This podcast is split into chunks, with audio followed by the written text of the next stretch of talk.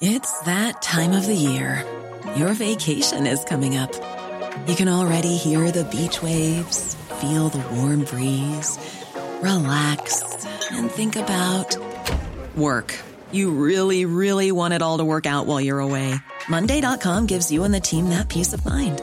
When all work is on one platform and everyone's in sync, things just flow wherever you are. Tap the banner to go to Monday.com.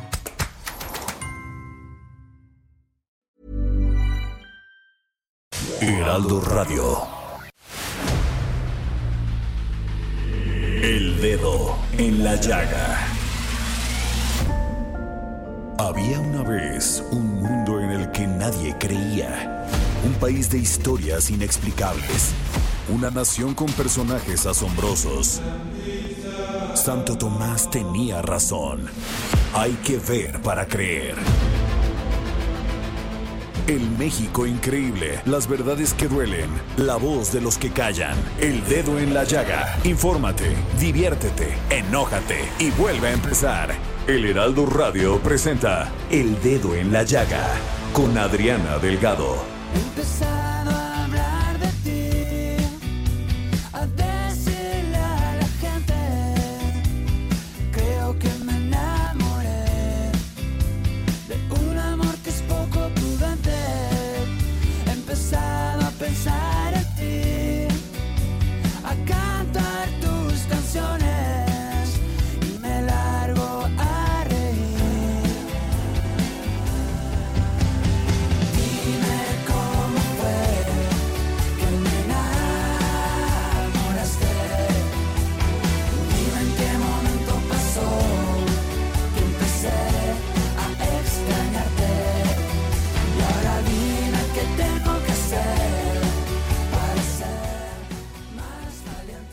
Buenas tardes a todos, bienvenidos Al Dedo en la Llaga este martes 2 de febrero de 2021. Y bueno, nosotros aquí supliendo a nuestra querida Adriana Delgado, que como todos ustedes saben lleva algunos días eh, contagiada de COVID, le ha estado echando muchísimas ganas, estuvo al frente del programa varios días y pues hoy nuestra querida Adri ya no tuvo tanta energía, por eso nos encargó mucho su programa, lo hacemos con mucho honor, con mucho cariño y con toda la buena vibra de que mejores, Adri querida, y de que seas valiente como esta canción que estamos escuchando de Coco, es una canción que se desprende del primer álbum del cantante chileno Coco, el cual también lleva de nombre Valiente, es una canción muy pues como muy suave, muy popera, este, linda, digamos, para una tarde ahorita a la hora de comer, que los saludamos en sus carros. Y bueno, la verdad eh, que sí queremos que les manden buena vibra a Adriana Delgado, a sus eh, redes sociales y que estemos pendientes ahí de, de echarle porras para que pueda mejorarse pronto. Y bueno, pues les damos la bienvenida a todos los que nos sintonizan a través de la señal del Heraldo Radio en el Estado de México, Morelos, Tlaxcala, Querétaro, Guerrero, Puebla, Hidalgo. También nos escuchan en Guadalajara, Tampico, Tijuana, Villahermosa. Cada vez somos más los que ponemos el dedo en la llaga. Y bueno, vamos con eh, un resumen, este, como siempre, muy, muy bien armado con Denise Cuadra, que va a poner el dedo en la llaga. Muchas gracias, jefe Merlos. Muy buenas tardes. Y vamos con la información.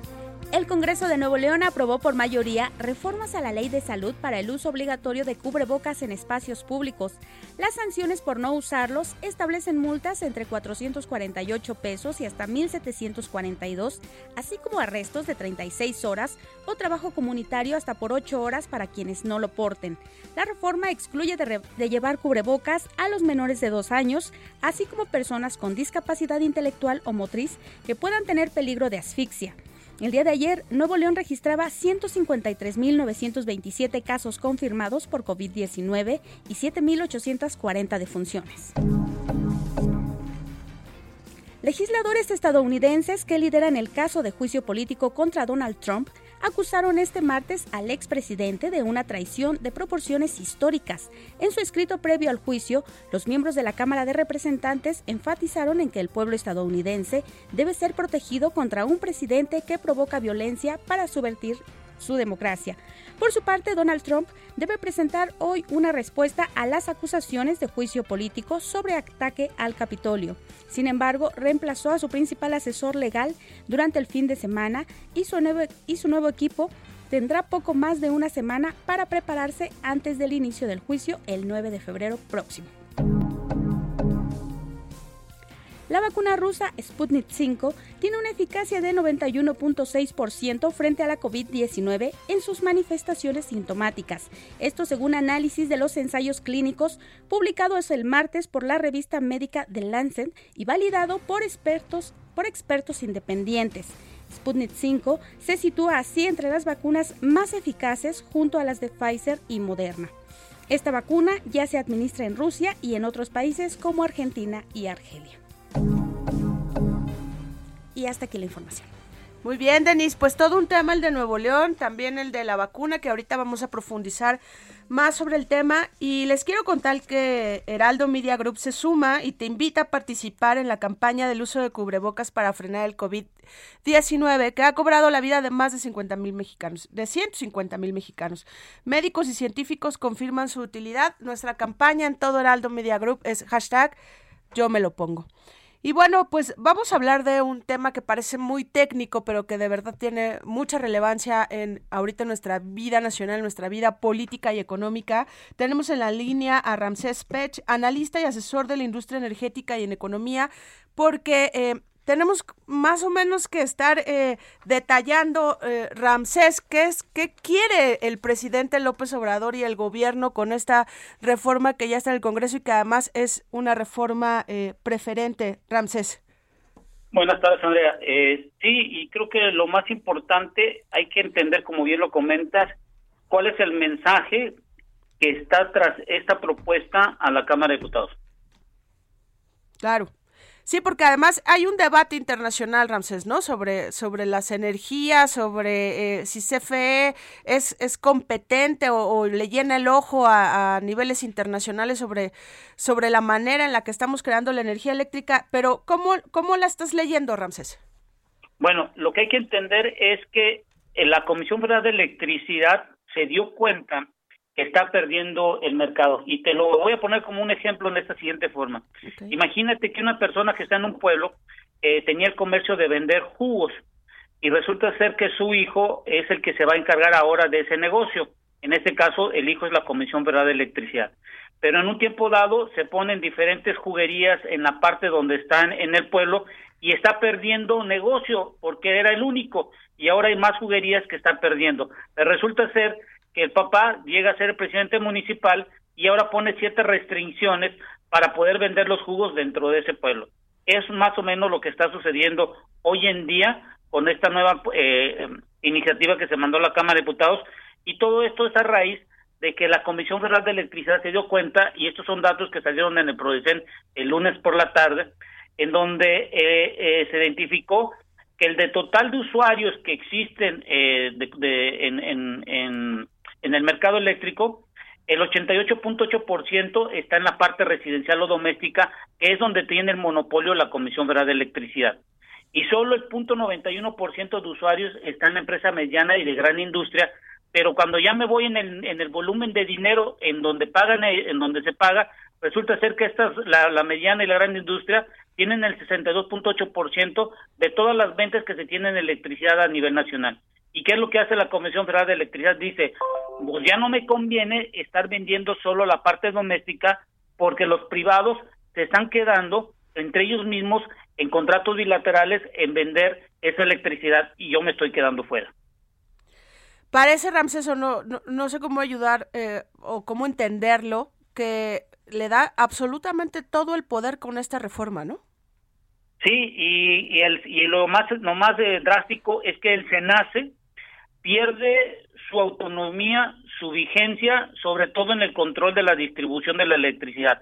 Hemos de recordar que la Comisión de la Electricidad solo es parte dentro del mercado como un generador y, y, suministrador dentro del mercado con otros competidores privados y se le dio la protesta de mover la electricidad por la transmisión. Pero quien decide a dónde, cuánto y cómo va es el SENACE y con esta iniciativa le están quitando una jerarquía dentro del mercado eléctrico al SENACE. ¿Qué tanto da para atrás, por llamarlo así, la reforma eh, energética del sexenio pasado? Bueno, lo que hay que entender que si se llegase a pasar lo que hoy se está promulgando y se está planteando, vamos a llegar a lo que hacíamos antes del 2014. ¿Por qué? Porque la Comisión Federal de Electricidad, en lo que se está mandando como propuesta, va a tener la libre protestar de decidir a quién comprarle la electricidad. Por eso están eh, limitando las subastas.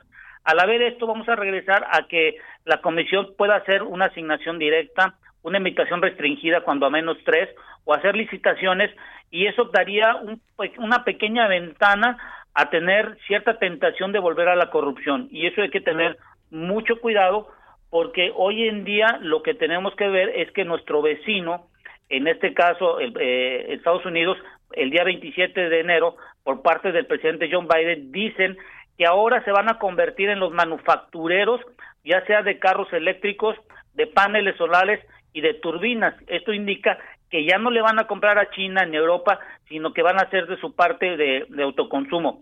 Y esto me deja un pie porque como somos socios comerciales, imagínate si, si el socio comercial se desarrolla en crear este tipo de manufactura. No nos podrían enviar a nosotros como manufacturamos carros, también manufacturar paneles solares bajo esta misma eh, jurisprudencia y podamos tener acceso a energías más, más, este, más limpias?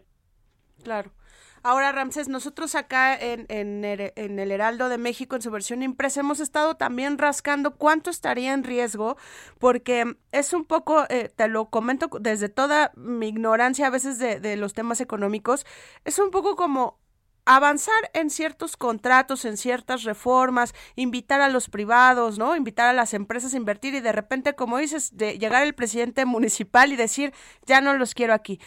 Parece, Ramsés, y, lo que estamos viendo es que son más de 100 mil millones de pesos los que estarían eh, perdiendo algunos inversionistas en el área. Más bien, lo que veríamos es que la inversión que hicieron los privados de alrededor entre 40 y 50 mil millones de dólares los últimos años debido a que eh, del total de, de las plantas instaladas en nuestro país, el 29% es de privados y el 51% de la Comisión Federal de Electricidad, siendo que los privados su mayor inversión ha sido en las energías limpias, en donde están las renovables, y el, el mix de la Comisión Federal de Electricidad se ha basado en las energías convencionales que utilizan combustibles fósiles para su generación. Pero creo que lo más importante de todo esto es que hay un riesgo muy latente que si llega a pasar esta iniciativa eh, en, este momento, eh, hay un riesgo muy latente en el año 2023. ¿Por qué? Porque en el plan de negocios que presentó la Comisión Federal de Electricidad dice que tiene que hacer la conversión de sus plantas de diésel combustóleo a, de ciclo combinado con gas natural siempre y cuando le asignen el presupuesto por parte de la Cámara de Diputados en cada año de lo que necesita y tengan acceso a las inversiones. Y si no lo hacen operativamente antes del año 2023, vamos a tener un colapso en el sistema eléctrico en función de que vamos a tener una electricidad generada muy alta en condiciones como hoy están diciendo que primero se tiene que poner la, la, la generación de la Comisión Federal de Electricidad. Esto es algo que tenemos que ver entre todos nosotros y no solo para el día de hoy, sino es para el futuro en un largo plazo a función de que tenemos una política de electrificación a nivel mundial en donde el 99.9% de nuestras actividades necesitan electricidad. Ramses, o sea, ¿qué, llamamos un colapso? Colapso en el sentido que suponte tú que tú, yo estoy en la península de Yucatán y en la península de Yucatán se genera con combustóleo la, la, la, parte eléctrica. Y en dado caso que yo quiero eh, conectarme en un nodo de, supongamos, en Lerna, en Campeche, yo tengo que calcular mi costo al, al, valor más alto como está generando, que en este caso el combustóleo. Y esto, el combustóleo, es, eh, comparado con el gas natural, es 12 veces más caro. Y ese costo se lo tendríamos que trasladar al usuario final junto con la parte de transmisión y distribución que hoy en día en ciertos lugares por la congestión está causando un gran problema en los costos de la electricidad. Ok, y en este tema, Ramses, lo que te quiero preguntar es, no es una reforma constitucional, son reformas, digamos que este, secundarias generales, pero en tu expertise, ¿sí se contrapone con algo el tratado, este, con, con el Tratado de Libre Comercio, este, Ramses? Sí, porque eh, lo que hemos comentado, a ver, el, el TEMEC no solo el capítulo 8 donde nos dicen que la soberanía y que somos dueños del subsuelo y de los hidrocarburos y todo lo demás, no. Hay más de 8 hasta 12 capítulos en donde está la competencia, las empresas productivas, eh, la, la, la, los, los, organismos reguladores. Hay una, un sinfín de cosas que tenemos que cumplir con el TEMEC y lo más importante no es cumplir, sino estar de acorde con las nuevas formas de energía, cómo se van a ser utilizadas en el mundo. Y eso te lo digo porque el presidente John Biden el día 27 de enero también eh, dijo en, un, en el discurso que, comentó, y eso hay que tenerlo en cuenta, que en el mundo uno de los problemas que se está viendo por el COVID-19 es la mala calidad del aire. ¿Y esto qué significa? Que un aire que no tenga una buena calidad tiene una menor cantidad de oxígeno. Y esto lo podemos ver en la Ciudad de México, que no es la misma cantidad de oxígeno que cuando estás a nivel de mar. Y esto tenemos que verlo sobre todo en nuestros combustibles que estamos quemando en cada uno de nuestros motores, en donde tengan un oxigenante que ayude a tener una mejor combustión, salve, salvedad que ahora tenemos que evaluar en nuestra transición energética. Ramses, es que un poco eh, eh, jugando con este gran ejemplo que nos diste de, del jugo y, de la, y del pueblito, pues un poco explicarle a quienes nos escuchan que Además de que este puesto de jugos ya está marcado, digamos, por fichas por el presidente municipal, además el puesto de jugos está en pésimas condiciones, Ramses, ¿no? O sea, está sucio, está viejo, no tiene buenas naranjas, este, sus aparatos están pésimos y esto en realidad son muchas de las instalaciones y de las plantas que tiene CFE y a quien esta ley les daría así la palomita inmediata, ¿es así? Es así, como lo acabas de comentar y la, y la pregunta es si en la juguería de enfrente tiene un repartidor o tiene una aplicación para llegar más rápido y tú no haces una inversión en aplicaciones o te modernizas, vas a quedar afuera y aunque el presidente municipal cambie las órdenes y todo lo demás, vas a llegar un momento dado que ya nadie te va a querer comprar la electricidad o vas a tener muchos problemas de operación. Sí, cara, y además políticamente no parece que vaya a haber ningún debate este intermedio, Ramses. Yo creo que si me permite, porque la política hay que dejarla, y, lo de, y una disculpa de todos los políticos, es a un lado. Ahorita lo que tenemos que ver nosotros es pongámonos de acuerdo entre la inversión pública y privada, porque si no nos llevamos a poner de acuerdo, el, el colapso no es inmediatamente para el año 2024, el colapso va a ser para el año 2040-2050, porque si no hacemos una buena planeación del mix de cómo generamos la electricidad, ya quiero ver que en el año 2040 si vamos a tener suficiente dinero si no nos pusimos de acuerdo con nuestros nuestros vecinos a sabiendas de hoy en día las economías están colapsadas y una cosa que te quiero comentar, estamos preocupados por el crecimiento económico cuando Estados Unidos y Canadá están preocupados por el desarrollo económico. Dos cosas muy diferentes, el desarrollo con el crecimiento. El crecimiento lo están dejando que fluctúe libremente y lo que están haciendo es en el desarrollo económico ayudando a sus mercados a que puedan generar dinero, la gente tenga empleos y con esto puedan tener un flujo circulando en los países, cosa que en México todavía nos falta mucho. Híjole, sí, parece que estamos viendo nada más, como dicen, este, la punta de la nariz y no el bosque, ¿no? Pero bueno, Ramsés, te agradecemos mucho este, este tiempo, esta explicación, porque por eso empecé así eh, la entrevista contigo. A veces son temas técnicos que a nosotros en la cotidianidad parecen no importarnos y son muy importantes, Ramsés. Muy importantes y creo que hoy en día debemos de, enfocarnos nosotros en poder entender, no de un punto de vista técnico, sino las consecuencias en el futuro. Y si me lo permites, creo que en México no hemos basado nuestras políticas energéticas en forma sexenal y no hay una planeación de largo plazo.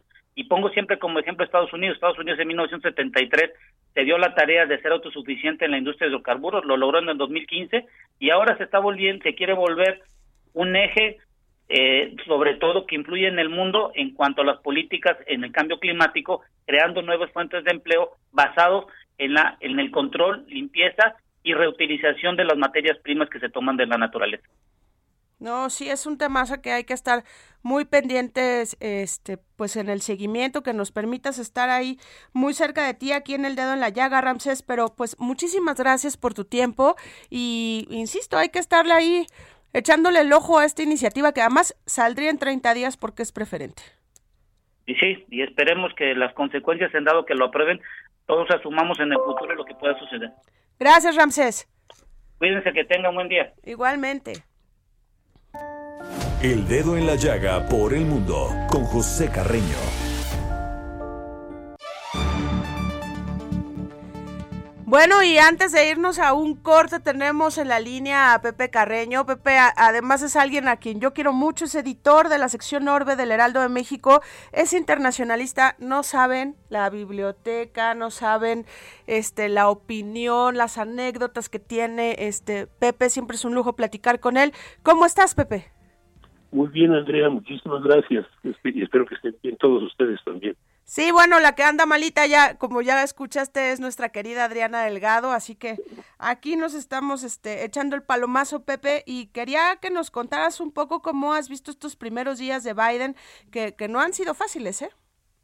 Mira, pues para nada, esto es, el, estos primeros días han señalado cuáles pueden ser las limitaciones y las, obviamente también ciertamente las ventajas que puede tener el señor Biden.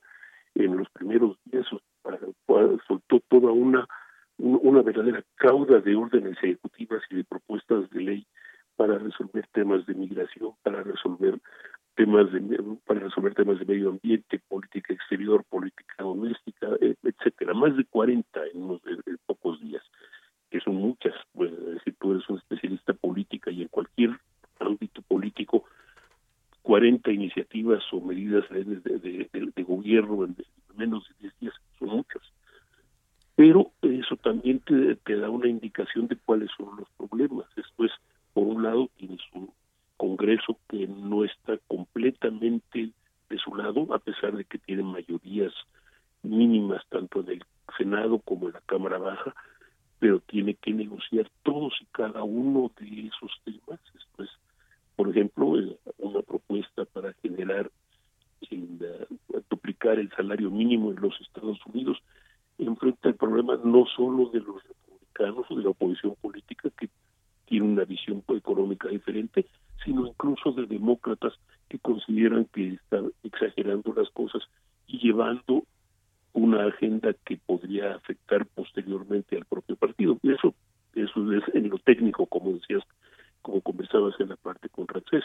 Pero en la parte, por ejemplo, de migración, enfrenta el problema, sí, a tratar de resolver el problema migratorio, pero probablemente no va a poder llegar a convertirlo en ley porque igual que los otros presidentes que otros presidentes desde George desde Bill Clinton luego George W Bush luego a Barack Obama enfrenta que es el propio Congreso e incluso algunos de sus propios aliados demócratas los que ponen dificultades para que el tema migratorio sea resuelto. Es un problema, yo te puedo decir que he estado siguiendo el tema migratorio desde 1984, he visto al menos cuatro o cinco propuestas de reforma migratoria, he visto alguna de ellas hacer colapso en el último momento y solo la única que queda es la que hizo, la que, de alguna manera medio hizo a Reagan en 1986 y todo lo demás ha tenido que hacerse por órdenes, por literalmente por decreto. Desde un decreto de Obama el que hizo a el programa de soñadores es un decreto de Biden el que va a tener que refrendar el programa y quizás llevarlo más allá. Pero eso de que fácilmente vaya a pasar como ley la, la legalización de 11 millones de indocumentados y la legalización y su eventual conversión en, ciudadanos estadounidenses no va a ser fácil. Y ese es solo uno de los problemas. Estamos viendo los problemas que tiene en política exterior. Esto es, China le está planteando un reto importante en el Extremo Oriente, no solo como competencia económica, sino inclusive tratando de eh, convertirse en una amenaza real para un aliado que Estados Unidos considera importante como Taiwán, eso afectaría a toda la región, Japón, Corea, Australia, Vietnam, quedaría totalmente a la pues expuesto a, la influencia china, que a la influencia militar y política china, ya está expuesto a la influencia militar económica. Estamos viendo retos en la, sobre todo el reto del COVID-19, la pandemia de COVID que ha prometido a a tratar de dominar lo más rápidamente posible. Y estamos hablando que ha prometido soltar ya 100 millones de vacunaciones en los primeros 100 días, pero eso implica también que va a tener que hacer 100 millones de vacunaciones más en los siguientes 100 Muy días. bien, Pepe. Así que va a ser, no, no va a ser fácil. Vamos a estar ahí muy pendientes, Pepe. Te agradecemos mucho este tiempo y te vamos a estar leyendo en tus columnas no, diarias sí. del Heraldo de México. Lo agradezco yo. Muchísimas gracias.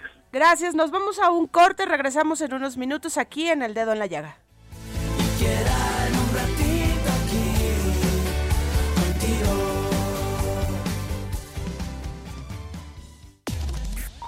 Sigue a Adriana Delgado en su cuenta de Twitter, arroba Adri Delgado Ruiz. Además, te invitamos a enviar tus opiniones y comentarios en texto o por mensaje de audio a través de WhatsApp al 55 2544 3334.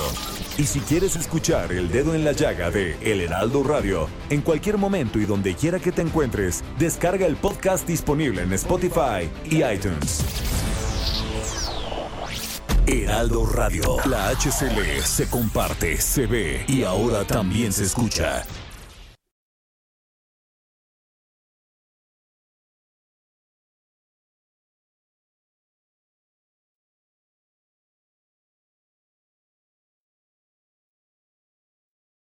Heraldo Radio. La HCL se comparte, se ve y ahora también se escucha.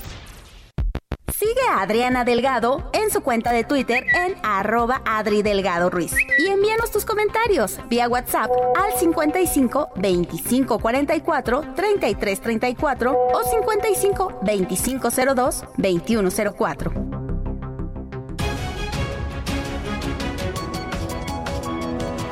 Regresamos a El Dedo en la Llaga. Le saluda Andrea Merlos a nombre de Adriana Delgado, a quien le mandamos muchas buenas vibras para que se mejore el COVID que les ha contado todos estos días en su, en su diario de este contagio que a todos nos tiene vueltos locos. Y bueno, vamos a entrevistar a Miguel Torruco Márquez, que es secretario de Turismo, porque hay un tema que de verdad, eh, don Miguel, ha sido eh, en redes sociales todo un debate de la petición de que turismo sea una actividad esencial y que pueda de alguna manera estar garantizada su apertura y su funcionamiento en estos días y semanas en los que estamos en foco rojo. Don Miguel, lo saludo con mucho gusto.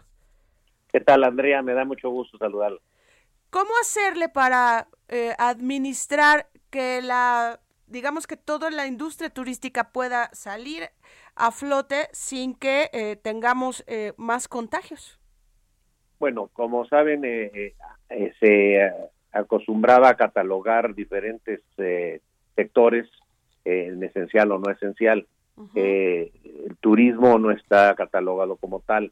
Por ello, eh, mandé ese, este oficio para solicitar, ¿verdad?, sea considerado.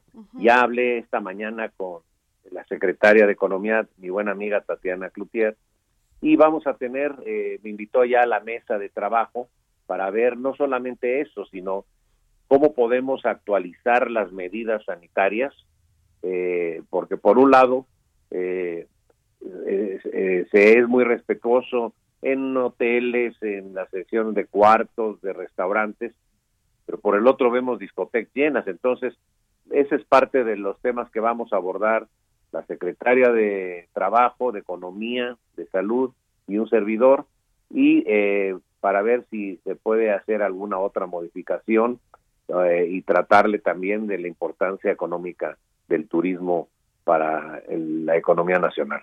Secretaria, a mí me gustaría que nos explicara desde lo básico, ¿qué parte o, o qué industria integra el tema turístico? Bueno, pues eh, el turismo tiene es una gran actividad de cruce, tiene que ver con todas las áreas. En materia turística, el sector, pues el sector hotelero, que por cierto me tocó representarlo Sí, en el sí. periodo 2000-2004 como presidente nacional de los hoteleros, el sector restaurantero, de agencias de viaje, líneas aéreas, transportistas, guías de turistas, eh, parques temáticos, eh, y todos los nichos de mercado que están debidamente organizados a través de sus asociaciones, el nicho de grupos, convenciones, que es muy importante, el de turismo de aventura, en fin, eh, todo lo que es la gran actividad de viajar eh, bien ordenada están a través de las organizaciones, cámaras y confederaciones, el sector que en su conjunto pues es una actividad generadora de divisas, ocupa casi el 9% del Producto Interno Bruto, 4.2 millones de empleos directos, un poco más de 6 indirectos, y sobre todo que cada año estamos eh, construyendo eh,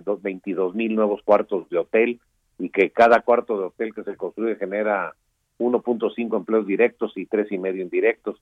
Esa es la maravilla del sector turístico y que pues estamos deseosos que pronto ya se salga adelante a través de esta pesadilla que inició el miércoles 11 de marzo, cuando nos notifican la Organización Mundial de la Salud de que el COVID-19 estaba catalogado ya como pandemia. Tuvimos que posponer el tianguis turístico, pero también innovamos eh, con el tianguis digital, con mucho éxito, con más de 55 países, el tianguis digital de pueblos mágicos, muy exitoso, con más de 30 naciones.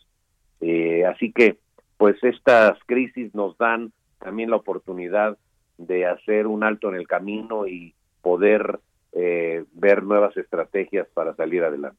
Secretario, eh, le pregunto porque al final en, en, nuestra vida diaria, digamos que alguien que se va de vacaciones o alguien que se va a otro país, pues de alguna manera hasta lo estigmatizamos porque parece algo prohibido.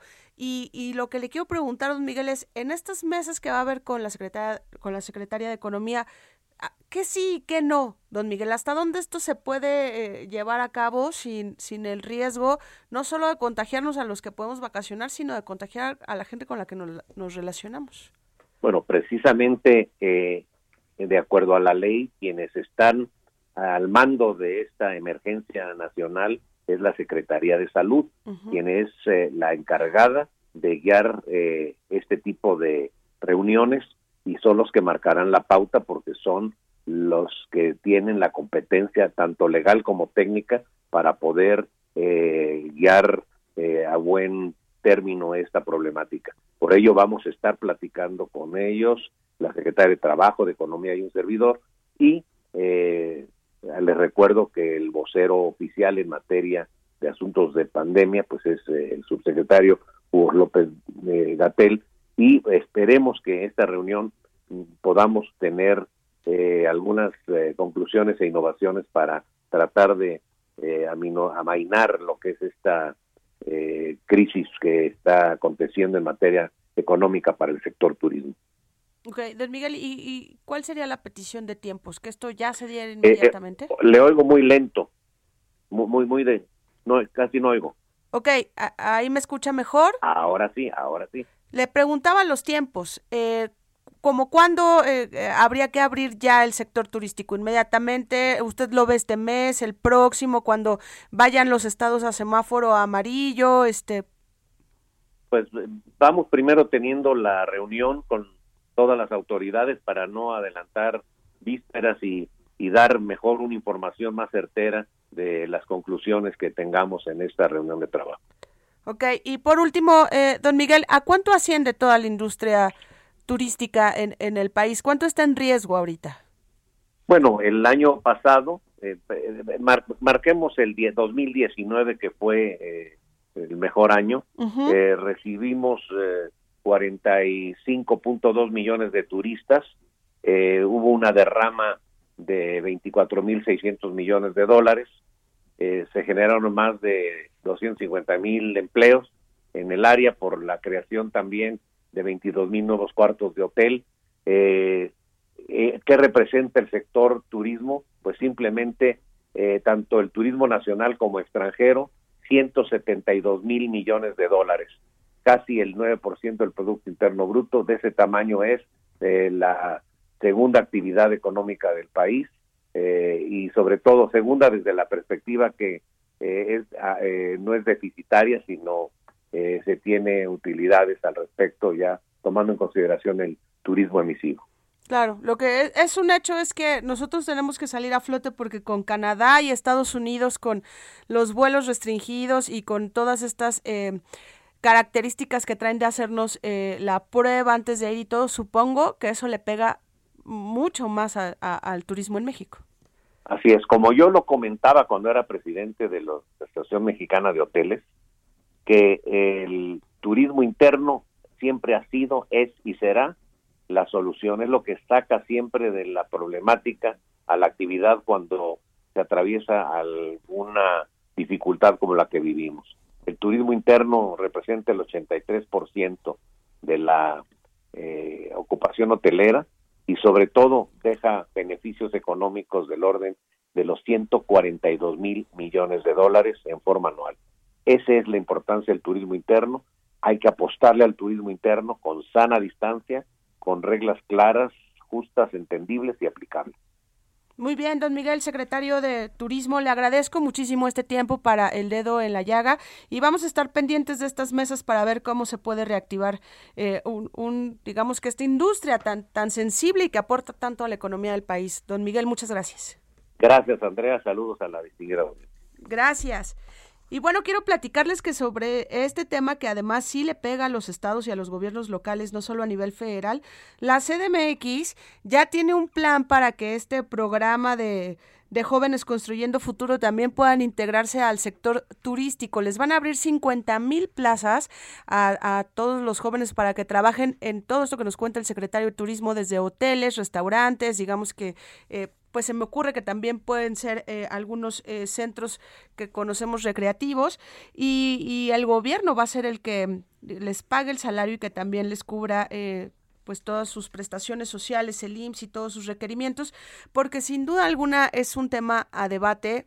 Todos quisiéramos salir corriendo eh, a descansar, pero de repente también cuando vemos estas escenas de las playas llenas, pues nos ofende y nos preocupa porque toda esta gente regresa a convivir pues a sus oficinas, a sus casas y, y la verdad es que sí o sí todas las instancias turísticas tienen que reabrir porque de eso viven y saben cuántos trabajos están en vilo y saben cuánto dinero está en juego de nuevos proyectos, de proyectos que acababan de abrir y que están al borde de la quiebra y de muchos empresarios que de verdad están sufriendo mucho por sacar adelante todos sus negocios. Entonces, sí es un tema ahorita con la Secretaría eh, de Economía. Yo sí creo honestamente que puede haber un gran avance, principalmente en materia de aviones, de, de transporte, de de hotelería y de restaurantes y habrá que ponerle una pausa a algunos otros centros eh, recreativos y de aventura como le llaman en los que los expertos mismos han dicho que no se va a poder avanzar y bueno eh, acá con la producción este tenemos ya eh, al doctor muy bien vamos a tener en la línea, o tenemos ya en la línea al doctor Mauricio Rodríguez, que es vocero de atención de emergencias de la UNAM. Mauricio, muchísimas gracias eh, por tu tiempo, porque queremos platicar con, con, el auditorio del dedo en la llaga, Mauricio, un tema que hoy ha rebotado muchísimo en las redes, que es este eh, informe que eh, se dio sobre la vacuna Sputnik, que dice que, que sí sirve, porque la verdad es que todos estábamos eh, todavía con la duda de si servía o no, a pesar de que van a venir millones de dosis. Eh, Mauricio, y quiero que nos cuentes un poquito y que nos ayudes a entender, digamos que en la cotidianidad, por qué sí o por qué no le, le debemos de tener miedo a esta vacuna. Mauricio, buenas tardes. Eh, bueno, lo, lo, primero es pues que cada día se va aportando más información. Perdón, Andrea, muy buenas tardes, Adriana, muy buenas tardes. Sí. Este, el, cada día se va aportando más información y se va construyendo sobre la marcha uh -huh. la, la, los expedientes de seguridad, de de eficacia, de calidad.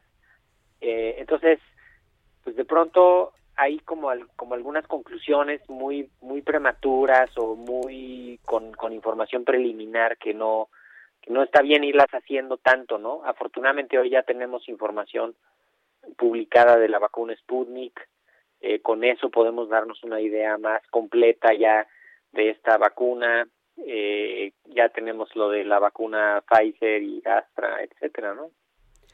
¿Por, ¿Por, qué, Miguel? De, tú eres el vocero ahorita de la Comisión de la UNAP este, para todos los temas eh, de COVID-19 y te hemos sí. escuchado muchas entrevistas aquí en casa en el, en el Heraldo Radio. ¿Por qué crees, Mauricio, que le tenemos tanto miedo específicamente a la vacuna rusa? Bueno, un, yo creo que se generó una desconfianza porque ciertamente el equipo que la estaba investigando y desarrollando se tardó en hacer pública la información eh, y por otro lado fue avanzando mucho este este discurso como geopolítico de posicionamiento del producto, ¿no?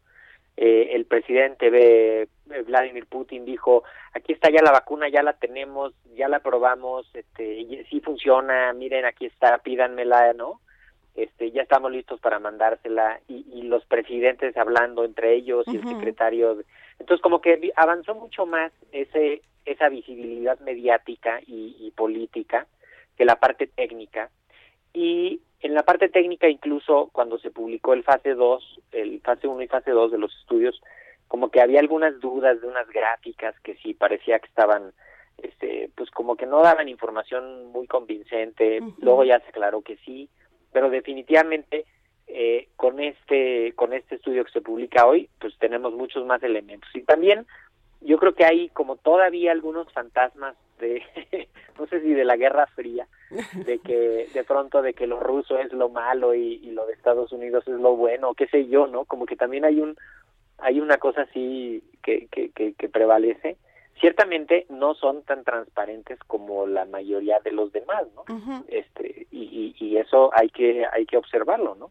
Sí se necesita mucha más transparencia, sobre todo en un producto que pues, que lo vamos a utilizar en todo el mundo.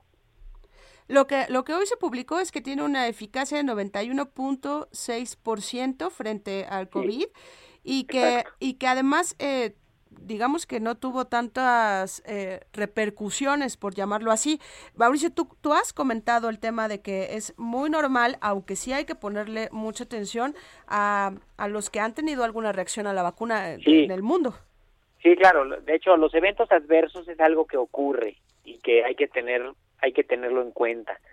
Tenemos un margen de seguridad, un número determinado de eventos adversos, graves y no graves, eh, y tenemos pues manera de, de, de contender con ello, ¿no?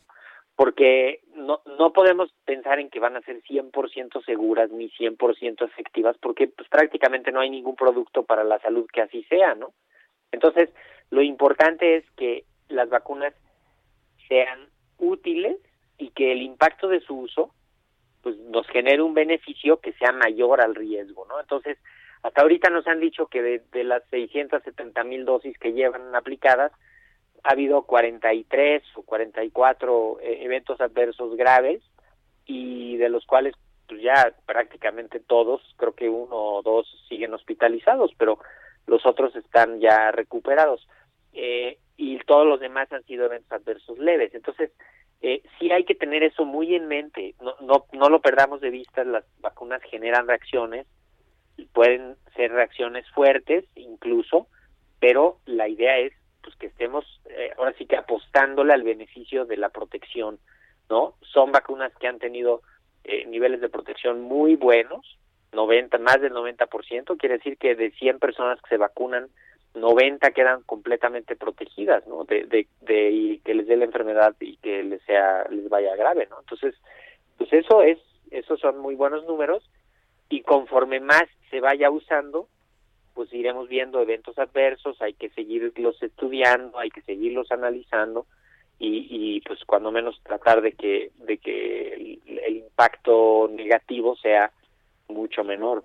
Claro. Mauricio, y por último, ¿qué le recomiendas al adulto mayor que hoy todo el día sus familiares, yo tengo una mamá a la que todo el día he querido registrar y no he podido registrarla, ¿no? Este, sí, sí. Y, y, y, con este lenguaje que para ellos es mucho más complicado de lo que parece, digo, si no lo hacemos sus familiares, a ellos no les, no les es tan fácil meterse a un registro, pero además a ellos les van a tocar estas vacunas eh, rusas, porque te he escuchado decir algo que me parece que es muy importante. El enemigo ahorita, el COVID, está en casa. Eso es un fenómeno que hemos estado viviendo de Sí. contagios. Y ellos están en casa y ellos están siendo muy vulnerables por esto. Exacto, y, y la, la- los contagios en casa pues, son los más crueles, ¿no? Porque justo es la gente que queremos, entre entre nosotros nos contagiamos, eso a veces suena inconcebible, ¿no? Pero eso es lo que está ocurriendo. Eh, sí, la convocatoria de hoy fue registrar a los adultos mayores que tengan internet, ¿verdad? O que alguien los pueda registrar por internet, que es, es, pues, es un gran esfuerzo para ir comenzando a ver dónde va a ser necesaria la vacunación y poder poner las vacunas que se necesiten. No solo, o sea, no se va a poder escoger la vacuna eh, y, no solo es para una vacuna, ¿no? Eh, que no se quede la gente con la idea de que es para registrarse para que los vacunen con la vacuna rusa o la vacuna de Astra o lo que Ah, sea. ok. Es la vacuna que vaya a haber disponible, incluso de acuerdo a la parte estratégica de, por ejemplo, a las comunidades más lejanas, pues quizá lo que conviene es llevar las vacunas que solo son de una dosis, ¿no? Por ejemplo, porque Claro. vas a tener que hacer un esfuerzo ahí. Entonces, hay que tener paciencia, el registro va a ser paulatino, las vacunas todavía van a tardar, ¿eh? O sea, las vacunas vamos a empezar a ver que, que comienzan a llegar en febrero y que se comienzan a aplicar un poco a poco en marzo y, y todo el año vamos a estar en eso. O sea, no corran prisa ahorita de meterse al internet y quererse registrar. Este, hay que hay que irlo haciendo con calma en los siguientes días, pero no bajar la guardia. Ahorita no no hay que bajar la guardia porque la epidemia está muy activa y si nos esperamos y si creemos que ya nos llegaron las vacunas, pues corremos el riesgo de contagiarnos. Entonces, las vacunas irán ocurriendo poco a poco durante todo el año. No les extrañe si terminan vacunándose en agosto o Claro. en septiembre, en serio. O sea, hay que tener paciencia para eso. Muy bien, Mauricio Rodríguez, vocero de la Comisión de la UNAM para COVID-19, muchas gracias por tu tiempo este, y para que todos estemos mucho más tranquilos de inscribir a nuestros adultos mayores y de los beneficios de la vacuna.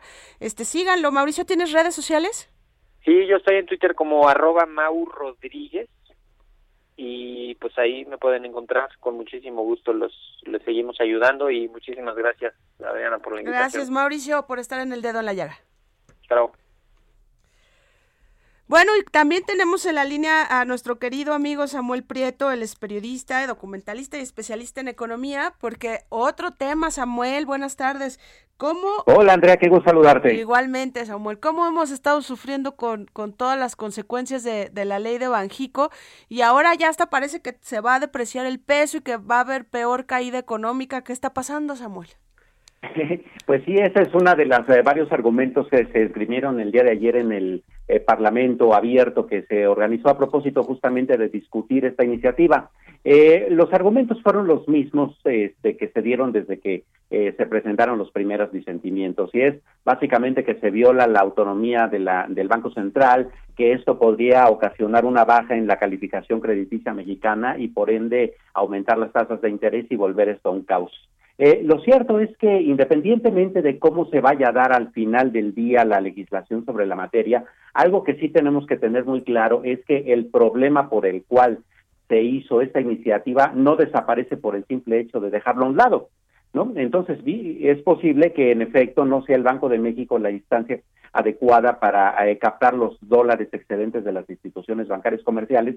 Sin embargo, eso no significa que el problema eh, con, no continúa ahí. Y te pongo varios ejemplos. En las comunidades remotas del estado de Michoacán, por ejemplo, que no es siquiera un estado fronterizo, pero que viven mucho de las remesas, muchos de esos dólares llegan en efectivo cuando llegan las visitas.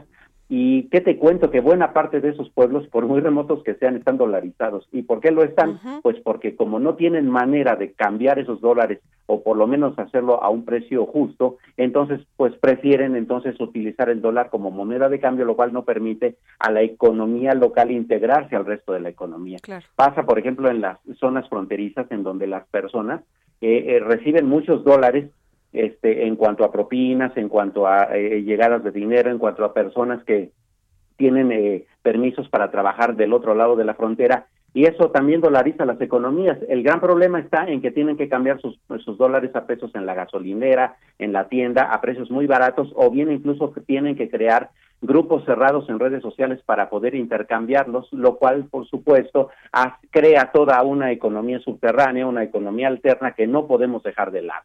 Entonces, hay una serie de propuestas y la primera es tal vez el hecho de que eh, la banca comercial eh, podría hacer un esfuerzo mayor para que haya una mayor bancarización de la población, que ese es centralmente el problema, ¿no? Y entonces que buena parte de los migrantes, en vez de traer el dinero en efectivo, puedan ahora sí a través de cuentas adecuadas, con este, con los soportes adecuados y con una digitalización, este, hacer que estas transferencias puedan ser electrónicas y bajar un poquito el problema. Otra eh, idea es que tal vez sea el Banco del Bienestar y no el Banco de México el que pudiera hacerse cargo justamente de la recolección de ese dinero. Hay muchas propuestas en la mesa, pero al final del día lo que no podemos perder de vista es que el problema está ahí y hay que y hay que atenderlo. Oye Samuel, y rapidísimo, ¿y crees que sí se pueda cambiar algo en diputados ahora que se tiene que ratificar esta ley? Es eh, muy posible que la iniciativa en la Cámara de Diputados cambie y entonces tenga que devolverse al Senado con todas estas propuestas. Al final del día ese era el propósito del Parlamento abierto del día de ayer y el punto es eh, pues no caer en el tremendismo, ¿no? De que de que de veras nos iba a llevar este, eh, la tristeza justamente por lo que se aprobara una iniciativa de, de este estilo, pero hay que tratarla con bastante objetividad. Muchísimas gracias Samuel por haber estado en el dedo en la llaga. Este, esto está a la vuelta de la esquina lo de Banjico. Te agradezco mucho el tiempo. Y gracias a ti. Buenas tardes. Buenas tardes. Y bueno, ya se nos acabó el programa de hoy. Eh, nos despedimos. Que tenga muy buenas tardes. Saludos a Adri Delgado. Échale muchas ganas, Adriana. Estamos esperando tu, tu pronta recuperación. Te queremos mucho y nos vemos mañana. Nos escuchamos mañana.